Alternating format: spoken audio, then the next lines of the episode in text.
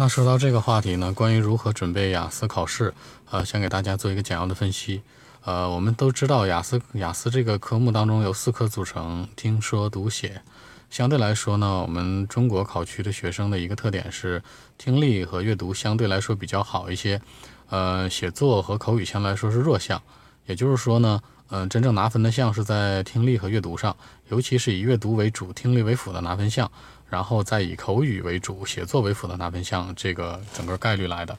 当中最主要的原因呢，就在于很多的时候中国的传统的一个教育的影响，因为整个的传统教育的影响是 input，就是说输入项比较多，就是说听力啊或者阅读啊都是逼迫你去做的，你可能做的就会好，而且大家也会知道做题的时候这个选择题啊，还有蒙题的方法呀，包括如何分析题、逻辑性啊，我们大陆的考生非常擅长，而而反过来呢，就是说口语和写作。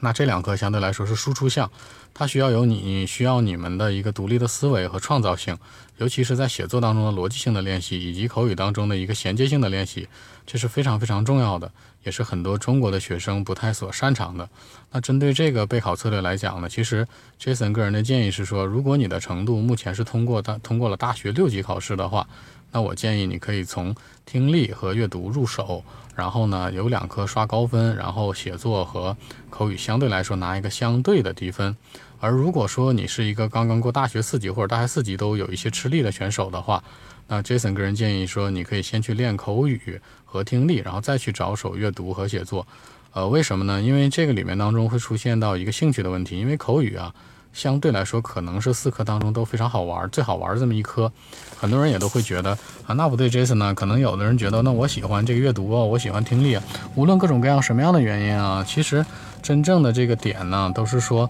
兴趣为主。那如果你的程度其实不太 OK，那这时候呢，你真的要提升自己的兴趣，真的要去从口语这科入手，而且口语的好坏也同样决定了你的听力的好坏，以及影响到你写作的一个逻辑性的问题。所以说是从一个大学四六级的角度来分析。如果说是一些年轻类的考鸭们，比如说你可能刚刚初中毕业，或者说正在上初中，然后就要考雅思的话，那 Jason 的一个个人建议就是说，呃，你可以去先背一些词汇。那我这里面 J Jason 会推荐大概四本词汇书。第一本呢叫做新东方的联想词根记忆法，这不是打广告啊，是绿皮版的那个，真很棒。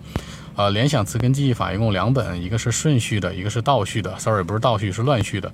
呃，Jason 的性格是比较喜欢乱序的，不喜欢按常理出牌，所以说，呃，这种顺序类的对我不太适合。那很多选手可以自己去分类。